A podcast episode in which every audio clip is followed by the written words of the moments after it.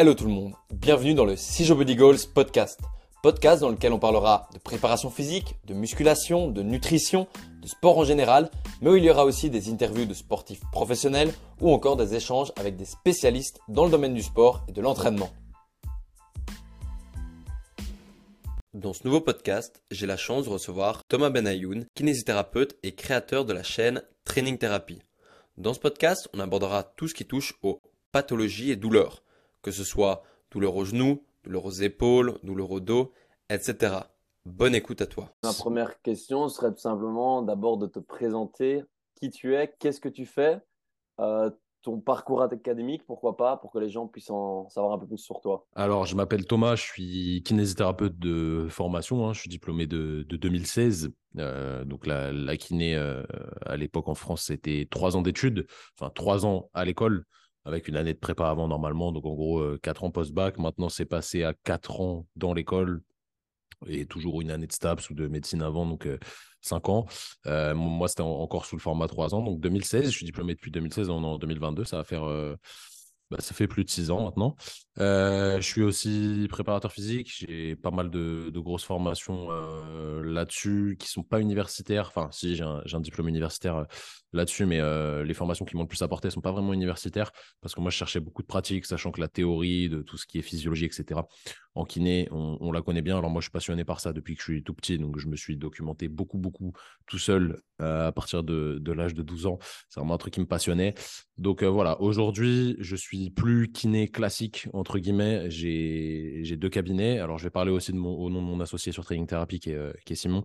Euh, on a deux cabinets dans lesquels on ne travaille plus parce que la vision actuelle de la kinésithérapie en France, du moins, ne nous convient pas. Donc, en fait, nous, on fait juste des suivis à distance pour des gens qui sont blessés et qui n'arrivent pas à trouver chaussures à leurs pieds chez les kinés à côté de chez eux et qui sont prêts à investir sur eux-mêmes et financièrement aussi, évidemment, pour euh, se payer des services de, qualité, pour avoir une bonne réhab. Donc voilà ce qu'on fait en gros. Et on est aussi formateur, on a notre organisme de formation, on forme les kinés sur, voilà, sur les compétences qu'on connaît. Alors nous, on n'est pas bon dans tout, on est bon surtout sur ce qui est travail actif. Si tu me demandes aujourd'hui de faire une formation sur le, massage, je serais très mauvais parce que je masse très mal. Donc voilà, ça va, ça va brasser un peu plus le travail actif surtout. Et euh, justement, tu parlais de formation en prépa physique. Je serais intéressé de savoir qu'est-ce que tu as fait, si tu en as à conseiller. Ça, ça m'intéresse personnellement. Ah, c'est une, euh, c'est une question qui est difficile parce qu'en fait, à l'époque, je les conseillais beaucoup. Et plus je recule, enfin plus j'avance plutôt, pas plus je recule, c'est complètement l'inverse, plus j'avance, euh, avec du recul justement, en fait, je les conseille moins parce que je ne peux pas donner de conseils généraux, ça dépend vraiment de, du background de chaque personne. Euh, tu as des kinés qui vont me demander à se former en prépa physique, je vais les orienter sur, euh, sur certaines formations. Des coachs qui vont vouloir se former en prépa physique pour vraiment accompagner des, des sportifs, faire des planifs et tout. Je vais leur conseiller d'autres formations qui sont plus propices à ce dont ils ont besoin. Donc, je ne peux pas te donner de réponse. Je ne suis, pas, je suis pas drôle, hein, mais je ne peux pas te donner de réponse globale là parce que ça dépend vraiment, vraiment de, de chaque personne et des besoins. Tu vois, mmh. si tu t'orientes vers un DU, ça va être extrêmement théorique. Euh, tu vas faire beaucoup, beaucoup de théories. Donc, c'est intéressant. Hein. C'est la base. Hein. Sans théorie, tu ne peux pas comprendre la pratique. Et du moins, tu ne peux pas savoir pourquoi tu fais les choses. Mais c'est quand même vachement limité dans le sens où bah, si tu apprends à faire de l'hypertrophie à fond les ballons, tu connais tout, tout, tout, tout, tous les mécanismes pour faire de l'hypertrophie, mais tu n'as jamais soulevé un haltère de ta vie, c'est un petit peu compliqué pour le transmettre à tes, à tes athlètes. Et l'inverse aussi est vrai, tu vois, si tu as, si as balayé qu'un prisme de, de la pratique dans ta propre pratique, je sais pas, si tu as fait que du, du 5x5 pour développer la force et que tu fais ça à tout le monde, bah, ça va pas fonctionner. Donc il faut aussi de la théorie, mais euh, ça va vraiment dépendre. Il y a une formation qui est plutôt cool, qui est un peu globale pour tout le monde, je vais quand même te donner une réponse. Hein. C'est euh, la formation 3PS, maintenant ça s'appelle chez Transfert. C'est une formation qui est longue qui est avec des, voilà, des, intervenants de qualité, qui ne va pas vous donner de. Vous allez avoir un certificat professionnel, mais c'est pas, voilà, vous n'allez pas devenir euh, éducateur sportif grâce à ça. Euh, en, France, hein, le, terme pour les coachs, c'est éducateur sportif, c'est une carte, euh, carte professionnelle. 3 PS chez Transfert, c'est une formation qui dure 9 mois, je crois. Euh, vaut mieux la faire en présentiel parce qu'il y aura la pratique, donc c'est cool. Et il y, a des, il y a des gens vraiment, vraiment top, comme Aurélien Broussal, euh, Anaël Aubry, Yann Lemeur et tout. Donc vraiment des gens, des gens solides qui donnent des, des connaissances vraiment intéressantes. Après, tout est toujours critiquable. Tu vois, moi, j'ai fait un DU, c'était critiquable. Cette formation, elle est critiquable. Nos formations à nous, elles sont critiquables. Ça dépend vraiment de chacun et des besoins. Il faut vraiment, quand, quand, vous faites des formations, il faut que vous soyez sur, euh, sur ce qui, ce qui colle pour vous, ce dont vous avez besoin. Quoi. Ouais, non, clairement. En fonction de, en fonction de tes connaissances déjà, parce qu'au final, euh, tu peux avoir des formations, tu vas payer une formation et apprendre la même chose que ce que tu as déjà appris, c'est un peu. Bah ouais, ça, ça c'est naze, tu vois. Enfin, c'est, c'est relou, tu vois. Et pour, pour nous, pareil, hein, parce que tu vois, on, on, a pas mal de formations différentes, on donne pas mal de formations différentes. Les gens, on essaie toujours de faire un petit audit de leurs connaissances avant les formations pour savoir si la formation elle est bien adaptée à eux. Parce que pour nous, il n'y a pas pire que quelqu'un qui vient et qui, au final, il connaît déjà ce qu'on va, mmh. ce qu'on va lui apprendre. Donc, euh, ça, ça c'est important. Et il y a des gens qui forcent un peu là-dessus juste pour faire du, de l'argent, on va pas se mentir. Et au final, la satisfaction client est pas bonne. Donc, ça, c'est problématique. Donc, nous, on essaie vraiment de faire un bel audit pour savoir euh, Est-ce que les gens ont besoin de cette formation? La plupart du temps, oui, évidemment, euh, parce que c'est des connaissances qui sont nouvelles et voilà, qui sont peu développées actuellement. Mais euh, voilà, tu vois, par exemple, je te donne un exemple tout simple. On a deux niveaux sur notre formation épaule. Si les gens sont très très chauds en épaule, je vais pas leur dire de venir au niveau 1, je vais leur dire direct de passer au niveau 2 mmh. parce qu'ils n'ont pas besoin de m'entendre rabâcher des trucs qu'ils connaissent déjà, tu vois. Ouais, ouais mais c'est pas, pas con de faire des questions avant pour savoir si mmh. c'est bien pour eux ou pas. quoi. Bah carrément. Bah, parce que, enfin, nous, tu vois, on l'a vraiment vécu dans le sens où je crois qu'on a, en deux ans, avec Simon, au départ, on a dépensé plus de 50 000 euros de formation. Euh, on était en formation tout le temps, tous les week-ends, tous les week-ends, tous les week-ends.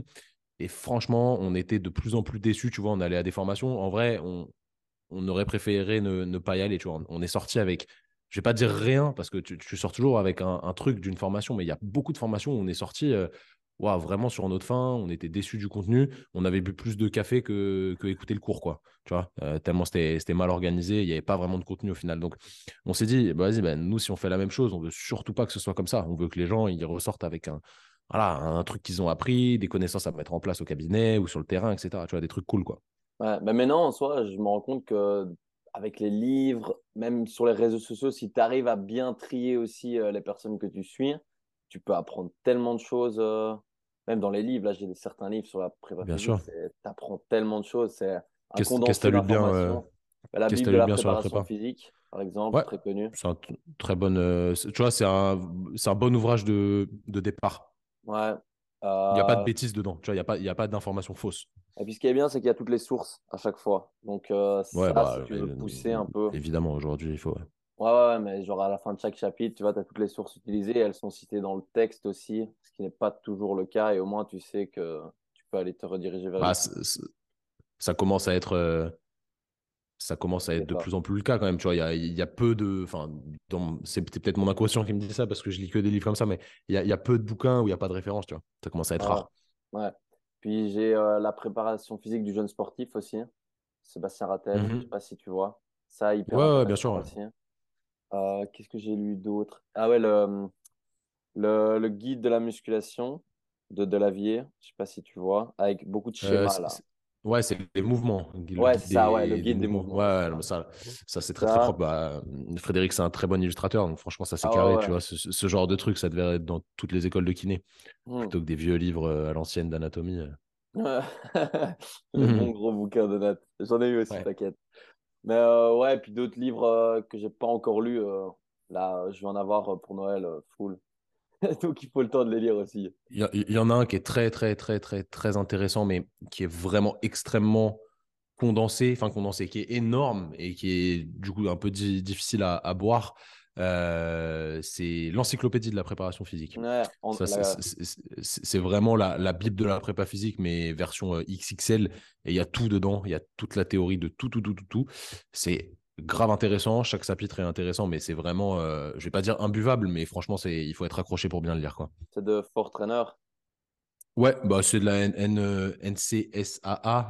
ouais, je dis peut-être des conneries dans, dans, dans l'abréviation, mais euh, c'est la, la référence chez les Américains, quoi. Ouais, je vois, je vois c'est quoi. Je l'avais vu justement. Celui-là, je m'étais dit qu'il fallait que je l'achète aussi. Hmm. Après, c'est bien d'acheter, il faut lire aussi, parce que ça prend quand même du temps de lire euh, des gros bouquins. Après, c'est hyper intéressant. Mais du coup, voilà. Et donc, euh, aujourd'hui, j'avais envie d'aborder un peu euh, les douleurs qu'on peut rencontrer, euh, que ce soit les personnes de la vie quotidienne ou, enfin, des personnes de la vie quotidienne, les personnes lambda ou des personnes un peu plus sportives. Et bah, une des douleurs qui revient, je pense, sûrement énormément chez toi aussi, c'est tout ce qui touche les douleurs de dos.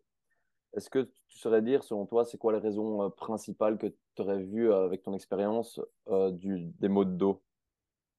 Tu me parles chez les sportifs? Euh, chez les sportifs ou même chez les personnes euh, qui ne seraient pas spécialement sportives de base? Euh, chez, chez, les, chez tout le monde, le problème, c'est la, la sédentarité et l'inactivité physique par rapport à, à, la dose que tu peux te mettre à l'entraînement. Je te donne un exemple. Imaginons, là, moi, je vais bosser toute la journée sur mon ordi. Je suis assis sur mon tabouret de bar. On fait un podcast là pendant une heure. je vais faire ça jusqu'à 17h. Je vais me lever deux, trois fois, tu vois, pour, pour faire aller peut-être 2000, 3000 pas grand max. Et après, le soir, je vais aller manquer une grosse séance de deadlift. Le, la différence entre l'intensité de ma séance de deadlift et ce que j'ai fait le reste de la journée, elle est trop importante. Et du coup, ça met un gap qui est quand même euh, assez, euh, assez incroyable entre les deux. Et du coup, mon système, il peut avoir peut-être du mal à s'adapter à ça. Alors, il vaut mieux ça plutôt que juste rester toute la journée assis, hein, qu'on soit d'accord. Mais le problème, c'est qu'en fait, la plupart des gens, ils restent toute la journée assis, ils bougent pas trop, ils font pas grand-chose avec leur dos.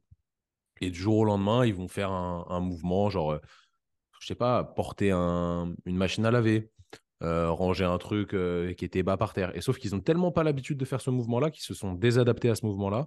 Et leur système va les empêcher de le faire en créant voilà, une, cascade de réactions, dont de la douleur, pour, voilà, pour, pour pallier à ça. Et en fait, c'est juste auto-adaptatif. Et le problème, c'est que la plupart du temps, on n'a pas les capacités, on perd les capacités qu'on est censé avoir pour être des humains normaux. Et du coup, on, fait face à des, à des potentielles douleurs. C'est qu'une histoire de capacité versus euh, charge. Après, je ne te parle pas des blessures traumatiques. Hein. Tu te fais mmh renverser par une voiture et qu'après, tu as mal au dos parce qu'on t'a fracturé une vertèbre, c'est différent. Euh, mais dans, dans, ces blessures un petit peu de bobologie, pour être euh, vulgaire et être un peu, un peu agressif là-dessus, mais c'est souvent parce qu'on n'est pas capable de faire quelque chose on a perdu la capacité de le faire. Et au moment où on le fait, bam, on, met un stimuli trop gros sur l'organisme et il se bloque, il se défend euh, vis-à-vis de ça. Donc le, problème, c'est tout le temps ça. Il n'y a qu'une seule solution au mal de dos, en vrai, c'est de bouger, d'être plus actif, d'avoir un meilleur, un, meilleur mode de vie, une meilleure santé générale et de régler tout ce qui est, tout ce qui est autour. Donc euh, voilà, c'est un, peu, un peu bateau comme réponse, mais c'est la réalité des choses. Mais justement, comment tu. Parce que il y a plein de gens qui travaillent, que ce soit même les étudiants ou ceux qui travaillent en bureau, ils, sont, tout le temps, ils sont tout le temps assis. Euh, mm. Qu'est-ce qui serait. Euh, est-ce qu'il faut juste se lever euh, tous les X temps ou c'est bien d'introduire certains exercices spécifiques pour le dos et si oui, lesquels ah bah les deux, les deux évidemment. Le, le mieux, enfin le mieux c'est de bouger, tu vois. Je te dis pas qu'assis c'est mauvais. en fait, être assis longtemps, c'est aussi mauvais que être. tu vois, si j'étais debout sur mon bar toute la journée, accoudé à mon bar là, et je fais mes podcasts comme ça, si je bouge pas et que je reste que debout, c'est pas bon non plus, tu vois. C'est peut-être pire assis parce que tu es dans une position plus raccourcie euh, au niveau musculaire, euh, au niveau de la hanche, etc. Mais en soi, le problème, c'est le fait d'être quasi immobile. Ça, c'est néfaste, tu vois. Nous, on est fait pour marcher au moins 10 km par jour. L'être humain, il est fait pour ça, hein, à la base. Hein. C'est vraiment un bipède qui est fait pour la locomotion. Euh, donc, oui, je te dirais de te lever régulièrement. Ça, c'est super important. Ça casse cette sédentarité. C'est pas magique non plus, mais ça casse ça. Et oui, évidemment, faire des exercices euh, régulièrement, globaux. Il n'y a pas un exercice qui est meilleur qu'un autre. Tu peux très bien euh, traiter quelqu'un qui a mal au dos avec juste du soulevé de terre, ou juste du squat, ou juste des exercices de gainage, ou du pilate, ou du yoga, peu importe. Il n'y a rien qui est mieux que le reste le plus important, c'est d'introduire du mouvement. Aujourd'hui, on a plein d'études là-dessus qui comparent un petit peu tous les courants de pensée, tous les courants de, travail actif, de renforcement, entre guillemets, du système pour les lombalgies. Et au final, ce qui ressort, c'est qu'il n'y a pas une méthode qui est mieux qu'une autre. Ça dépend vraiment de, de l'appétence de la personne pour la méthode, si elle est capable de le faire jusqu'au bout pendant longtemps pour se préserver sur le long terme. Et je te dis vraiment, la, la, muscu, c'est tout aussi bien que le yoga, c'est tout aussi bien que, euh, que le pilate, que, voilà, que Mackenzie, peu importe. Et donc, tu pourrais euh, imaginer, euh, enfin, imaginons une personne qui reste tout le temps assis au, assise au travail. Elle mmh pourrait genre se lever et faire des petits exercices euh, style gainage ou quelques squats. Bien sûr. Bien sûr, mais ça, tu vois, d'un point de vue sociétal, on va te prendre pour un fou, tu vois. Si tu fais ça en amphi, toi, tu es, encore étudiant, tu m'as dit. tu fais ça en amphi, tu te lèves, tu t'étires le quadri, tu fais deux, trois petits exercices de, de gainage, un petit bird dog, un petit dead bug pour, pour les abdos pendant une minute. Les gens vont dire, mais c'est qui ce malade, tu vois. Mmh donc le problème, il est juste sociétal, hein, tu vois. C'est, on n'a pas l'habitude. Et moi, il y a beaucoup de patients euh, que je désensibilise en faisant des mouvements répétés. Je te prends l'exemple de la cervicalgie. Il y a beaucoup de patients que je traite en demandant d'améliorer leur extension. Et pour améliorer leur, extension, je n'ai pas 10 000 méthodes. En actif, je leur demande de répéter des extensions cervicales au moins 200 fois sur la journée. Donc, tu vois, je vais leur fractionner 10 séries de 20 répétitions. Donc, en gros, toutes les heures, ils vont faire 20 répétitions d'extension et ils me disent ah, mais non, mais je peux pas faire ça au bureau, les gens vont me prendre pour un fou. Ouais, ok, mais moi, en fait, je m'en fous, tu vois. C'est toi et ta conscience. Est-ce que tu veux aller mieux? Oui, si tu veux aller mieux, tu prends le risque de passer pour quelqu'un, bah, oh là là, il bouge la tête au bureau, ça a l'air d'un ouf. Bah non, c'est rien, tu vois. Juste, il fait quelques extensions, ça va le traiter euh, et le soulager sur le, court et moyen terme. C'est une méthode comme une autre et il faut s'affranchir un petit peu de, tout ça. Et c'est pour ça qu'aujourd'hui, tu vois, notre mode de, fonctionnement de la société, il est un peu, un peu pro euh, pour ce genre de douleur. Mais malheureusement, c'est comme ça, tu vois, il faut qu'on lutte avec nos armes, mais il faut s'affranchir un peu de ça. C'est pas facile, hein. Je peux comprendre que c'est pas facile, tu vois. Moi, j'ai pas travaillé en open space et tout, mais je me dis bien, mais les gens, ils te regardent, t'imagines, t'es là, tu fais des petits mouvements, ils vont te prendre pour un dingo, quoi. Ouais, je, l'entends, je l'entends. Ouais.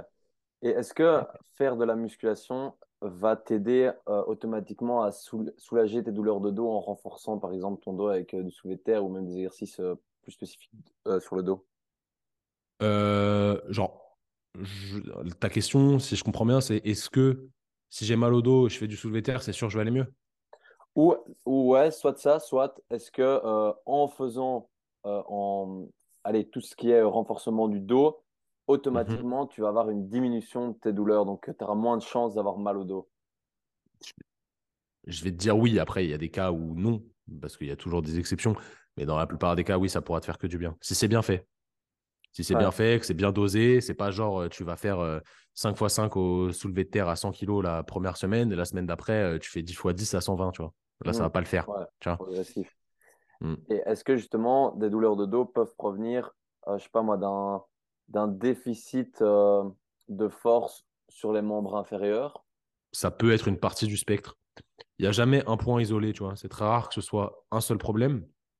C'est un ensemble de choses le, corps humain, il fonctionne par adaptation. C'est vraiment la machine d'adaptation. C'est pour ça qu'on est les boss, entre guillemets, sur la, planète. C'est parce que c'est nous, notre, espèce, qui a su le mieux s'adapter aux contraintes euh, bah, qu'imposait la planète. Et c'est pour ça qu'on bah, est un petit peu les, rois, entre guillemets, des animaux, même si on est bien plus bête que certains animaux, je pense. Euh, c'est parce qu'en fait, on peut tout le temps s'adapter. Donc, en fait, si jamais tu as un déficit, n'importe quoi au niveau de la cheville, tu vas aller chercher à t'adapter au niveau de la hanche. Et peut-être que tu vas mettre plus de contraintes sur ta hanche et que ta hanche, au bout d'un moment, elle va être sursollicitée et que du coup, tu vas mettre plus de contraintes sur ton dos. C'est qu'un exemple, hein, tu vois, ça, ça, peut venir de pas mal d'endroits différents. Et tout s'adapte, mais au bout d'un moment, la pyramide, elle, commence à être un peu plus branlante et ça peut être un, peu problématique. Donc, peut-être que ça peut être une partie du spectre, mais c'est pas que ça le problème. Ouais, mais donc en fait, là, ce que tu dis, c'est que si on a mal au dos, c'est pas spécialement le dos qu'il faut guérir, c'est euh, ça peut venir de n'importe quel. Euh, dès qu'il y a un maillon faible dans ton corps, c'est tout le corps qui s'affaiblit, quoi. Exactement, mais euh, il y a quand même une, partie du dos à traiter, évidemment. Hein. Je ne dis pas qu'un problème de dos, ça vient de la cheville. Hein. Loin de là, il faudra quand même se focaliser sur le, la partie qui fait mal, mais il faut essayer de trouver la cause, tu vois, et pas traiter juste la conséquence. Mmh et ça, comment, euh, bon, je sais que ça doit être compliqué, mais comment on arrive à, comment tu arrives, mmh toi, à, quand quelqu'un arrive avec un mal de dos, à savoir quelle est la cause. Parce que ça pourrait être. Euh, c'est, ce qu'on appelle du raisonnement clinique chez nous. C'est en gros, tu vois, le, raisonnement clinique, c'est un truc qui se fait en, trois étapes. D'abord, tu vas récolter un max d'infos euh, qui viennent de la personne. Donc, depuis quand elle a mal, comment sa douleur s'exprime, est-ce qu'elle a eu des antécédents là-dessus, euh, est-ce qu'elle reste assise, je sais pas, plus de 8 heures par jour, est-ce qu'elle a fait un effort violent récemment, bref, pas mal de, de trucs.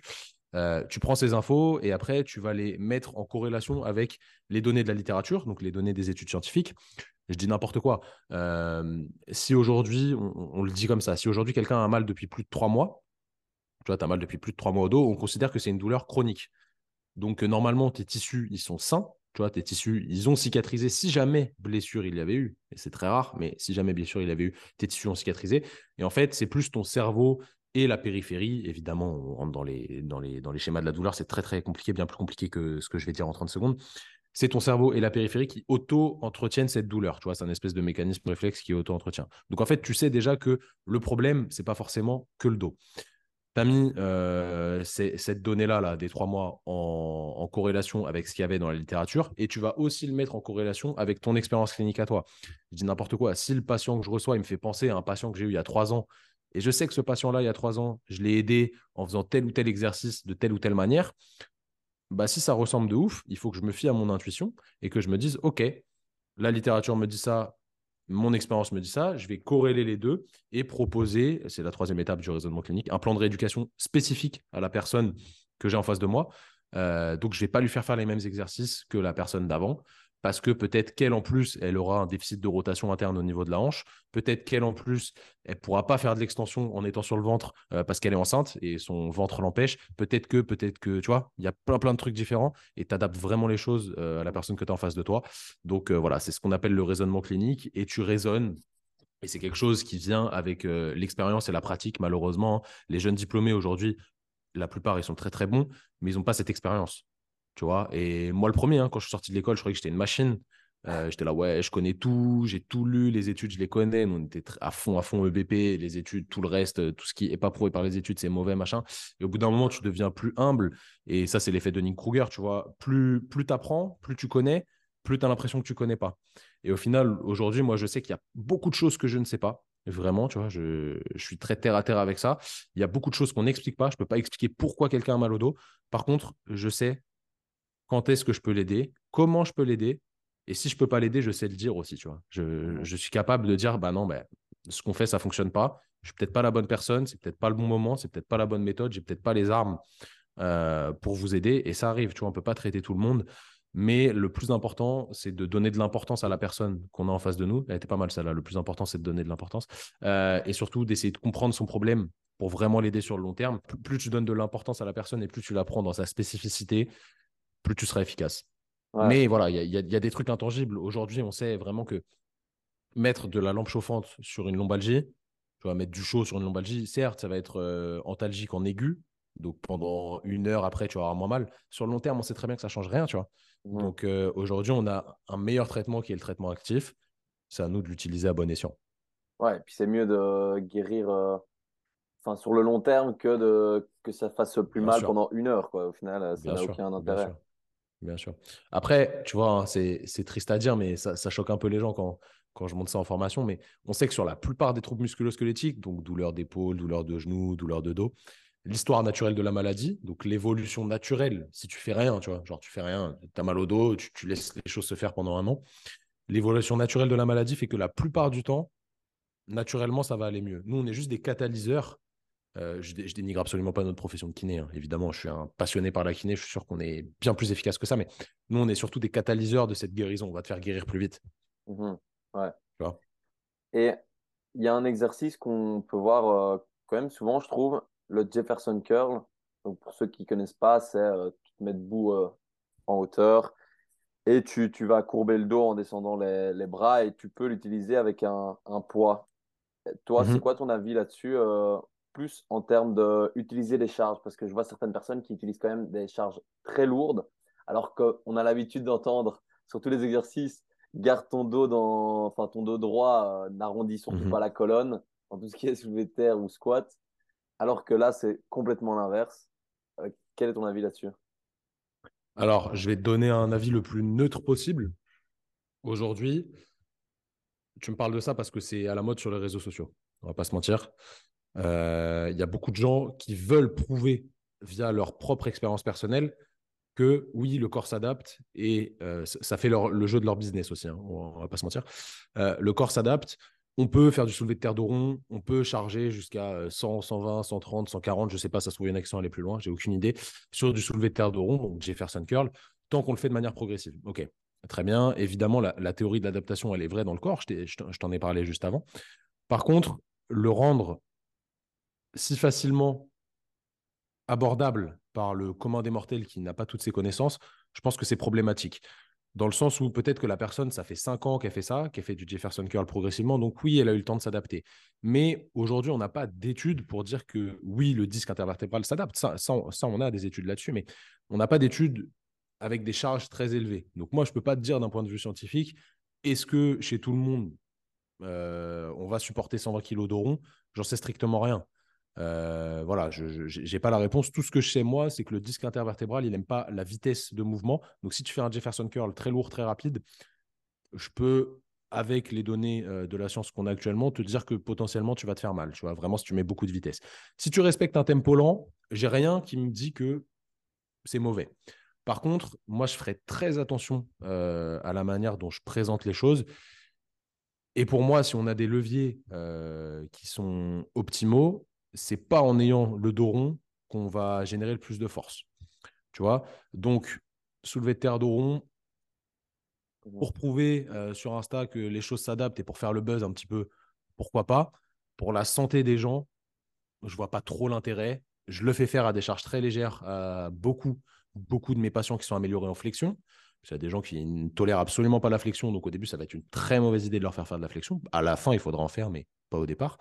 Euh, je le fais faire, tu vois. Euh, moi, je peux monter jusqu'à, sur des patientes euh, de 60 kg, je peux monter jusqu'à 16 kg en tempo 6-0, 6-0, donc 6 secondes d'excentrique, 6 secondes de concentrique. Et franchement, ça passe, tu vois. Ça passe, ça leur fait du bien. J'ai personne qui a été empiré avec ça. Mais franchement, je ne vais pas jouer juste pour faire le rigolo et pour faire, pour faire le buzz, encore une fois, alors foutre 100, 120 kilos dessus, parce que je suis trop dans l'inconnu pour moi et ça ne va pas m'apporter grand-chose en vrai. En fait, c'est surtout ça, le bénéfice-risque, il n'est pas extrêmement intéressant.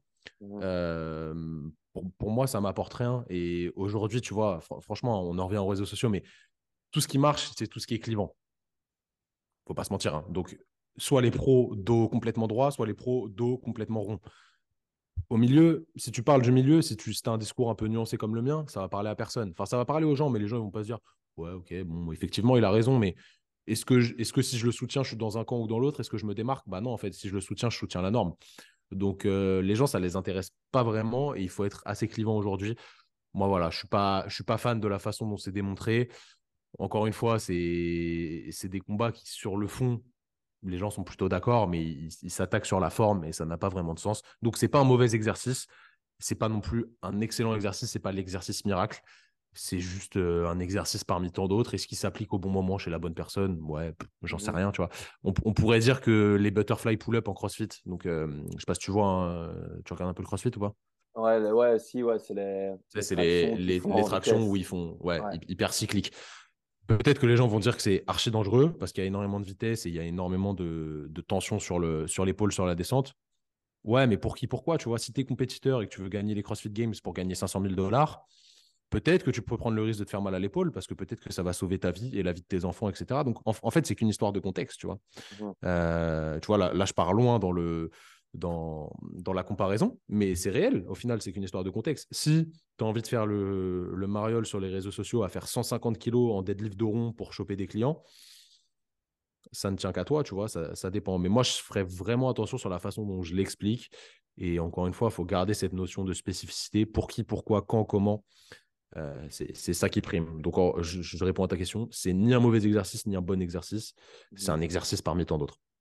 Et j'avais entendu parler une fois euh, une personne, et j'en avais parlé à un, de mes profs, c'est, il disait que, par exemple, les squats, tu vois, on, on dit de toujours essayer de garder euh, le genou dans l'axe des pieds, alors que, par exemple, dans le, le sport, ben, tu as plein de changements de direction et ton genou, parfois, il rentre vers l'intérieur, etc. Et donc, lui, il disait, pourquoi ne pas aussi faire des squats avec des genoux qui rentreraient vers l'intérieur? Bon, là, on pousse peut-être à l'extrême, mais léger, en travaillant léger, parce qu'au final, si on s'oblige à tout le temps garder dans l'axe des pieds et qu'à un moment au sport, tu as un changement de direction brusque et que ton genou rentre, ben, euh, ça, ça, va peut-être t'aider à l'avoir travaillé un petit peu euh, en salle de muscu? J'aimerais un peu avoir ton, ton avis là-dessus. Pour moi, le pattern, il est différent en vrai, parce que ce n'est pas la même chose. Généralement, tu as l'appui plutôt sur un pied que sur les deux.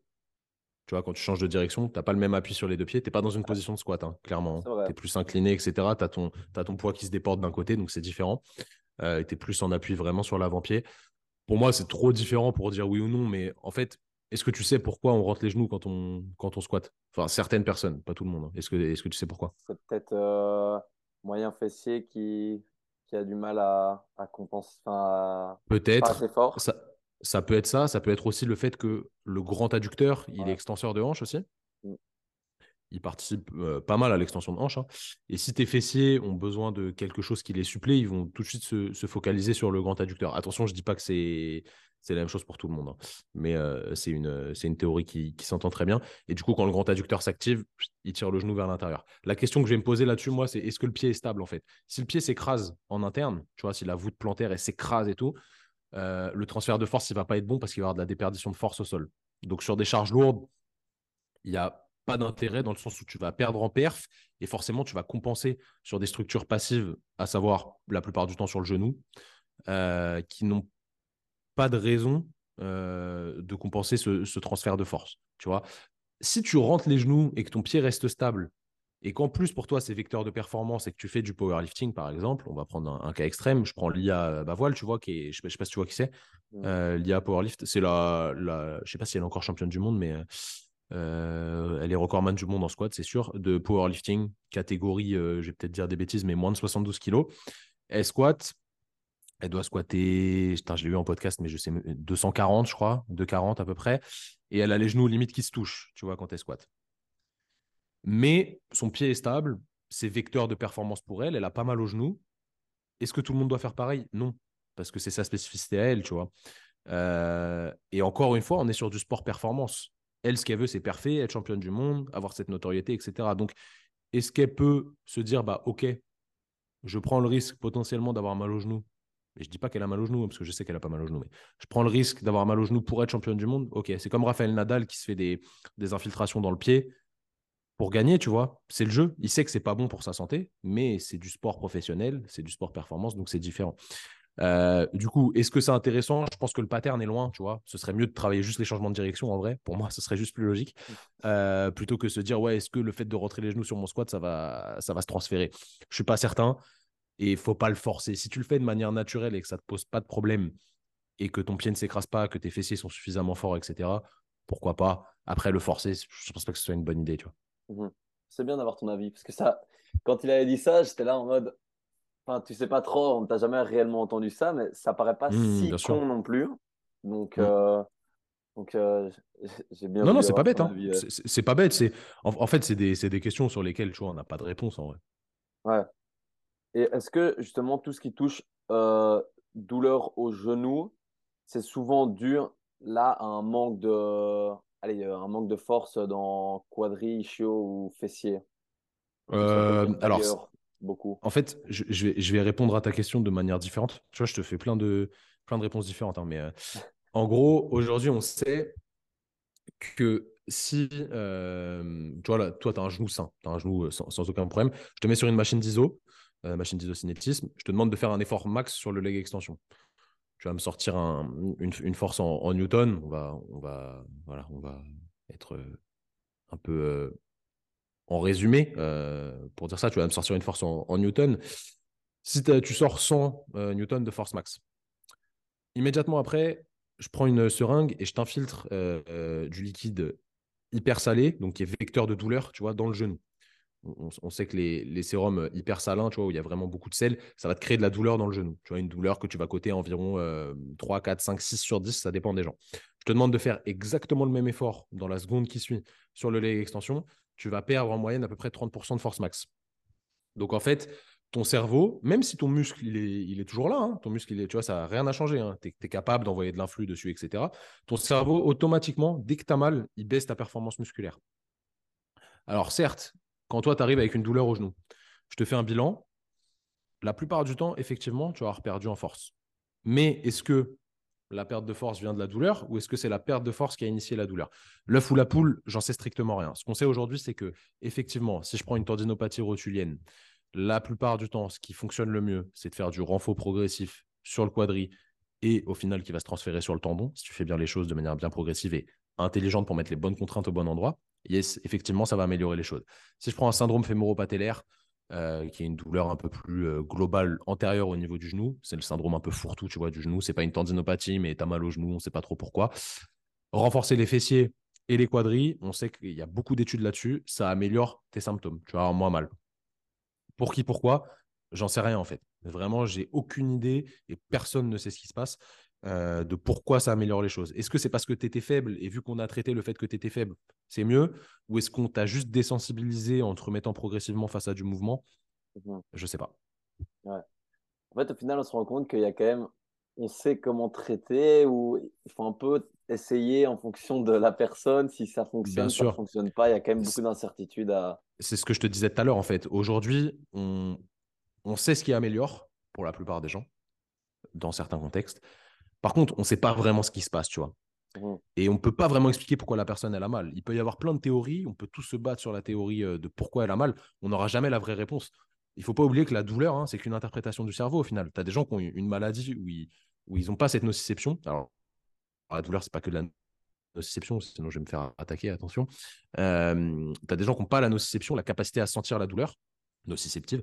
Et du coup, c'est une maladie de fou parce que ça veut dire que si tu es dans la nature, tu peux te faire piquer par un scorpion, machin, tu le sens pas. Et du coup, tu as des risques de mourir euh, juste énormes. Tu vois, c'est une, une, vraie maladie qui peut être euh, intéressante d'un point de vue euh, performance de fou, tu vois. Mais au final, d'un point de vue survie, c'est très néfaste. Donc la douleur, elle est là pour quelque chose. Elle te protège. Sauf que quand elle devient chronique, ce dont on a parlé tout à l'heure, elle te protège, mais d'une manière un peu vicieuse. Donc il faut le faire sauter, ça. Et aujourd'hui, on ne sait pas pourquoi en faisant des exercices, on améliore les choses. Tout ce qu'on sait, c'est qu'effectivement, chez la plupart des gens, ça améliore les choses. Euh, tant mieux, tant mieux. On a la solution, mais on ne connaît pas vraiment le problème, tu vois. Ouais, ouais. Euh, je vais devoir relancer vite fait. donc, euh, en soi, je te renvoie sur Insta. Dans ouais, tu me renvoies sur Insta? Vas-y, ça marche. tout de suite. J'aimerais avoir ton avis sur le leg extension, donc la machine. Parce que. J'adore, j'adore. Tu peux te cramer les cuisses. C'est incroyable. Justement, ouais. Mais est-ce qu'il y a des, des, dangers pour aller tout en haut du mouvement sur euh, l'articulation ou pas du genou en, mettant lourd à cet exercice Ah, mais en fait, ta question, je la, comprends. Peut-être quand on a parlé en cours et tout, mais en vrai, quand tu pratiques vraiment, c'est jamais un exercice où tu vas mettre méga lourd. Franchement, si tu fais des séries de 5 dessus, c'est extrêmement désagréable tu vois, d'un point de vue articulaire, si tu fais des séries de 5, euh, vraiment, tu vois, je dis n'importe quoi, 85% de ton 1RM dessus, déjà, calculer un 1RM là-dessus, ça n'a aucun sens. En vrai, franchement, ça n'a pas de sens. C'est extrêmement désagréable d'un point de vue articulaire parce qu'effectivement, le levier est pas exceptionnel d'un point de vue ressenti. Donc, en fait, c'est des, des machines sur lesquelles, mais ça, encore une fois, faut pratiquer, tu vois. Si, si, des gens, ils te parlent que de théorie, ils n'ont jamais fait de l'extension de leur vie, euh, ça n'a pas de sens là-dessus. Euh, c'est des machines où tu vas faire plus des séries de 8 à 15, tu vois, même tu peux aller plus loin, euh, pour faire un, mix entre stress mécanique et stress métabolique optimal, et où tu vas mettre une charge qui est mi-lourde. Mmh. Et généralement, articulairement, c'est bien toléré. Après, si tu passes ton temps euh, genou complètement verrouillé, limite en récurvatum en haut, et que tu attends 10 secondes en haut, oui, effectivement, c'est peut-être pas très intelligent, mais ça n'apporte rien de toute façon. Donc, pourquoi le faire? Ouais, ben c'est ça. Ben nous, on avait un, un, prof qui est préparateur physique, qui a accompagné quand même des, ben dans le haut niveau, clairement, et qui disait justement que lui, avec ses athlètes, il interdisait, même si, si c'est des athlètes, euh, il, occupe, enfin, il, il, accompagnait euh, une D1 de basket, même si c'est des athlètes qui pèsent 100 kilos, je sais plus combien il autorisait maximum, mais euh, 40-45 kilos, et il voulait pas aller chercher au-dessus. Enfin, je sais qu'il travaillait même en unilatéral aussi, cet exercice, en fait. Ah ouais, bah, tu commences à mettre 50 en unilat, effectivement. Non, non, non, pas, pas, 50 euh, en unilat, du coup. Je parlais là euh, pour les deux jambes, mais je sais qu'en fait, je viens de penser que lui travaillait cet exercice en unilat, donc avec beaucoup moins, avec 20 euh, kilos ou quoi. Et mmh donc, mais du coup, cet exercice, toi, tu, est-ce que tu conseilles déjà de, de monter tout au-dessus ou de tout le temps garder le genou légèrement fléchi bah, Moi, j'aime en vrai, si la machine elle est bien faite, de toute façon, tu n'as pas ton extension complète, complète en haut. Parce que l'axe est plus bas. Tu vois, l'axe du boudin de, du leg est plus bas. Donc euh, voilà, généralement, tu n'as pas ton extension complète. Et moi, j'aime bien qu'il y ait une tension continue sur le mouvement pour avoir un temps sous tension optimal. Donc naturellement, en vrai, les gens ne vont pas faire une pause en haut. Donc, je leur dis rien. Et si je vois qu'ils font une pause en haut, je leur dis bah, fais pas de pause en haut, arrête-toi juste avant et tu redescends direct en contrôlant la descente en fonction du tempo qu'on a fixé. Euh, mais ouais, je vais plus le voir comme ça parce que pour moi, la pause haute, elle, m'apporte vraiment rien, tu vois. Ouais. Et du coup, toi, tu travaillerais pas non plus hyper lourd et plus sur des séries euh, plus longues sur ce style d'exercice? D'un point de vue pratique et d'un point de vue intérêt de la machine, oui. Pareil Pour faire du lourd, euh, sinon tu fais de la presse ou du squat, tu vois. Ouais, pareil sur du, du leg euh, curl? Sur du leg curl, ça va être un tout petit peu différent parce que, après, ça ne tient qu'à moi, tu vois, mais je trouve que la sensation est moins désagréable d'un point de vue articulaire. Après, quand il y a très lourd et quand tu es en bas, verrouillé en extension de genou, là pour le coup c'est vraiment désagréable. Donc euh, toujours à, faire attention. Je vais te parler du leg curl euh, allongé sur le ventre, celui que je préfère parce que tu es, en extension de hanche, je le trouve un peu mieux, tu vois. Euh, tu peux mettre un tout petit peu plus lourd que sur le leg en termes de rapport et tu peux aller chercher des séries de 5-6, mais encore une fois, ça reste un, un exercice mono-articulaire qui répond un petit peu mieux quand même aux séries mi-lourdes, mais pour ça, tu vois, tu, peux être le boss de la théorie, avoir lu tous les articles là-dessus. Effectivement, euh, il y a plein d'études qui montrent que euh, pour faire de la force, il vaut mieux être proche des. Oui, oui, ok, proche des 3 reps, 5 reps, machin, je suis d'accord. Sauf que sur ce genre d'outils, en pratique, c'est pas pratique. Ouais. Bah, de toute façon, pour moi, travailler plus la force, c'est plus logique de travailler sur des mouvements polyarticulaires que sur de l'isolation. Même si on avait discuté avec un préparateur physique qui disait pourquoi pas en faire. On pourrait très bien faire euh, de la force sur un biceps curl, mais ça n'a pas beaucoup d'intérêt. Donc, euh, il faut, voir la, faut, voir la typologie des fibres aussi, tu vois. faut regarder un petit peu les études euh, anatomiques là-dessus. Est-ce qu'il y a plus de fibres de type 1, de type 2 Ça va vraiment dépendre. Après, c'est dépendant de chaque personne aussi, donc pas mal de génétique là-dessus. Je te dirais, tu vois, si tu as une machine d'ISO, si tu as 100 000 balles à mettre dans une machine d'ISO, pourquoi pas faire de la force euh, sur un leg extension ou sur un leg curl? Parce que tu vas pouvoir adapter vraiment les leviers, etc. Et ça va être parfait, ça va être sécuritaire. Donc évidemment, ça peut être intéressant. Après, est-ce qu'il y a intérêt à mettre 100 000 euros là-dedans? Je suis absolument pas convaincu. Euh, je pense qu'on fait, on peut faire bien mieux, enfin tout aussi bien avec du matériel beaucoup moins cher. Donc euh, voilà, c'est mm. encore une fois, c'est une question de contexte. non, clairement. Et maintenant, en termes de, de douleurs d'épaule que tu aurais vu dans le sport, c'est quoi celles qui sont les plus récurrentes? Alors, tu me parles vraiment de mon, de mon kiff premier, c'est l'épaule. Euh, il y en a plein de différentes, ça dépend vraiment des sports. La plupart du temps, c'est comme ce que je te disais avant, une histoire de capacité versus charge. Si tu en fais trop et que tu laisses pas le temps à ton épaule de, s'adapter, ça va être très compliqué. Sachant que l'épaule, il y a une structure qui est très particulière dedans, qui est la coiffe des rotateurs. C'est un ensemble de quatre muscles, pour ceux qui ne connaissent pas, subscapulaire devant, supraépineux en haut, infraépineux euh, derrière et petit rond le plus bas derrière.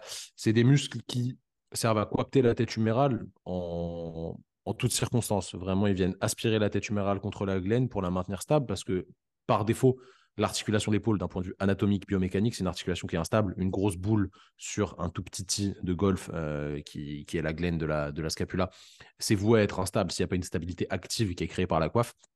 Et cette coiffe, elle est très particulière dans le corps parce que c'est une structure qui a vraiment du mal euh, à s'adapter. Elle s'adapte, mais elle prend beaucoup plus de temps à s'adapter qu'un quadriceps, par exemple. Tu vois, c'est une structure qui est un peu particulière, innervée, vascularisée d'une manière un peu, un peu complexe, et qui fait que, bah voilà, elle tolère vraiment pas l'augmentation rapide de la charge.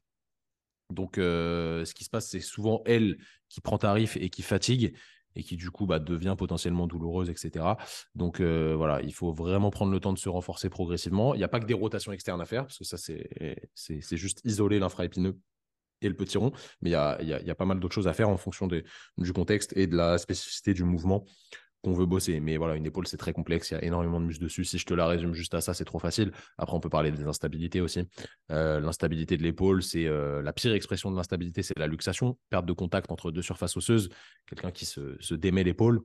Euh, là encore, c'est une histoire de stabilité articulaire, que la coiffe joue pas son rôle au bon moment avec des contraintes élevées. Et ça, ça se travaille un petit peu différemment. Il faut améliorer le contrôle moteur, etc. La force de fin d'amplitude. Bref, il y a pas mal de choses à faire. L'épaule, c'est extrêmement intéressant, mais c'est très complexe. c'est pour ça qu'aujourd'hui, moi, je fais quasi plus que ça. c'est parce que c'est un, champ que j'ai vraiment creusé, creusé, creusé, parce que ça m'a passionné. Et tu vois, tu me donnes une cheville, je suis vraiment très, très nul. Mais une épaule, ça va, je me débrouille pas trop mal normalement.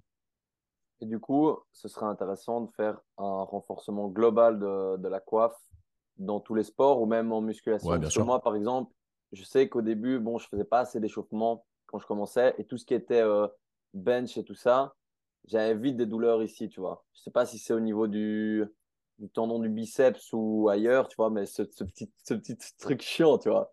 Et donc maintenant, ben, ça, ça va beaucoup mieux parce que je, m'échauffe tout le temps. Enfin, je prends le temps d'échauffer euh, convenablement euh, mes épaules. Mais du coup, c'est intéressant de faire du travail de renforcement spécifique sur la coiffe. Ouais, bien sûr. Carrément, carrément, carrément.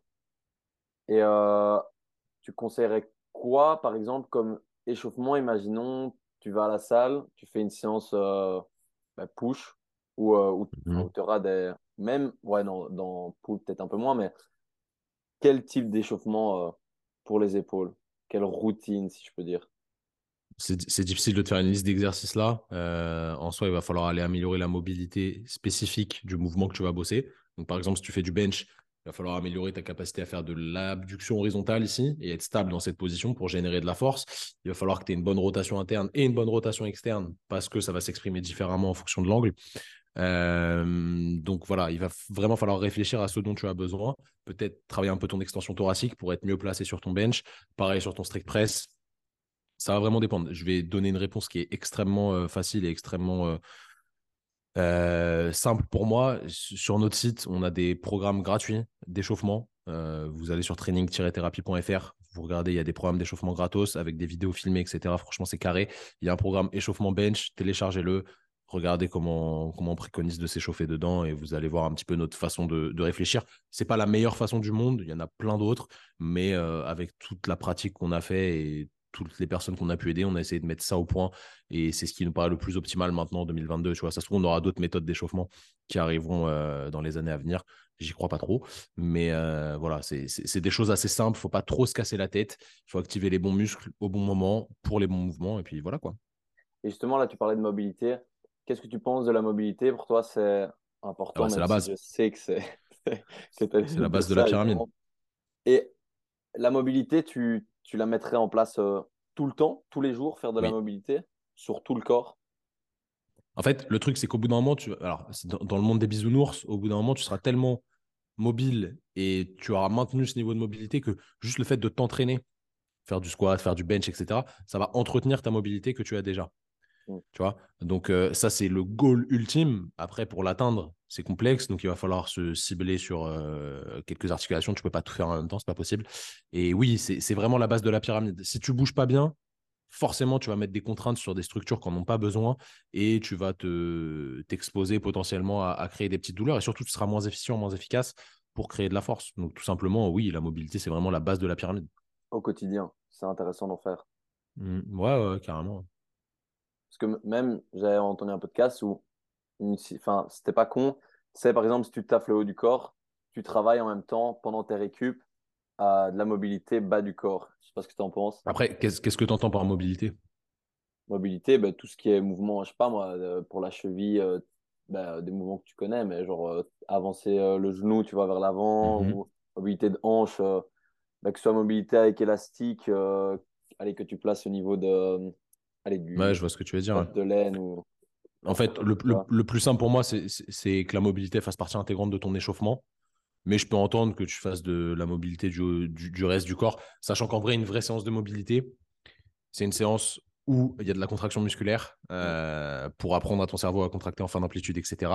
Et franchement, c'est extrêmement fatigant. Donc, euh, tu vois, c'est pas si facile euh, à mettre en place que ça pendant tes séances haut du corps si tu fais de la mobilité bas du corps je suis pas, je suis pas un grand fan dans ma façon de voir la mobilité. Après, si tu me dis pendant mes séances haut du corps, je fais des étirements passifs bas du corps, ok, pas de problème parce que là, ça va pas trop impacter le reste.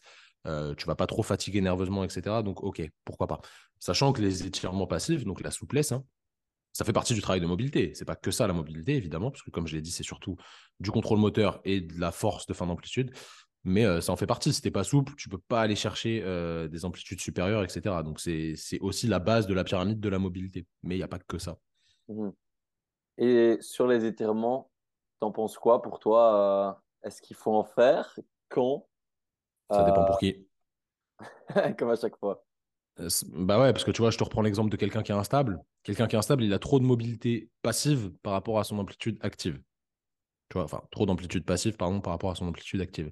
Donc lui, il n'a aucun intérêt à laisser tirer en passif. Il va falloir justement qu'il creuse le gap entre sa mobilité passive et sa mobilité active. Donc il va falloir qu'il se renforce dans cette amplitude-là pour aller égaler son amplitude passive avec son amplitude active. Euh, chez quelqu'un qui est beaucoup trop, trop peu mobile, n'importe quoi, vraiment, qui n'a pas du tout de mobilité de, cheville en flexion et qui, du coup, ça le limite en squat, il va falloir qu'il passe du temps à s'étirer au niveau de la cheville. Il n'y aura pas que ça à faire, mais il faudra qu'il fasse des étirements au niveau de la cheville. Si le problème, c'est les antagonistes, à savoir les gastrocnémiens et le solaire, qui l'empêchent euh, d'aller en flexion de cheville parce que la raideur passive de ses muscles est trop importante. Donc là, il faudra désensibiliser le système nerveux central et périphérique en modifiant euh, ce réflexe d'étirement. Et pour ça, franchement, on n'a pas plus efficace que les étirements passifs.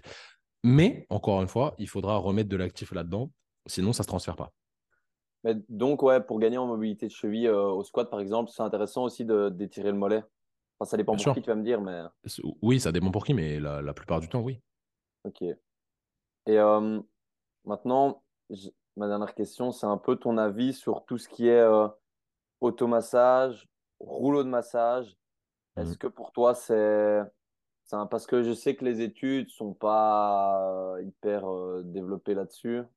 il y en a, il y en a quelques-unes. en gros, donc un peu ton pour faire simple, ce qu'on retrouve en moyenne, c'est une augmentation de l'amplitude de mouvement de l'articulation qui a été bossée. Donc, par exemple, tu te roules euh, sur les, mollets, tu vas gagner un petit peu en flexion de cheville juste après, en, aigu, hein, pas en chronique. Sur le long terme, ça ne se transfère pas. Et tu es moins sensible à l'étirement. Donc, en gros, ça diminue encore une fois ton réflexe d'étirement. C'est quasi le même effet que les étirements passifs au final. Tu vois, on, retrouve quasiment les mêmes effets.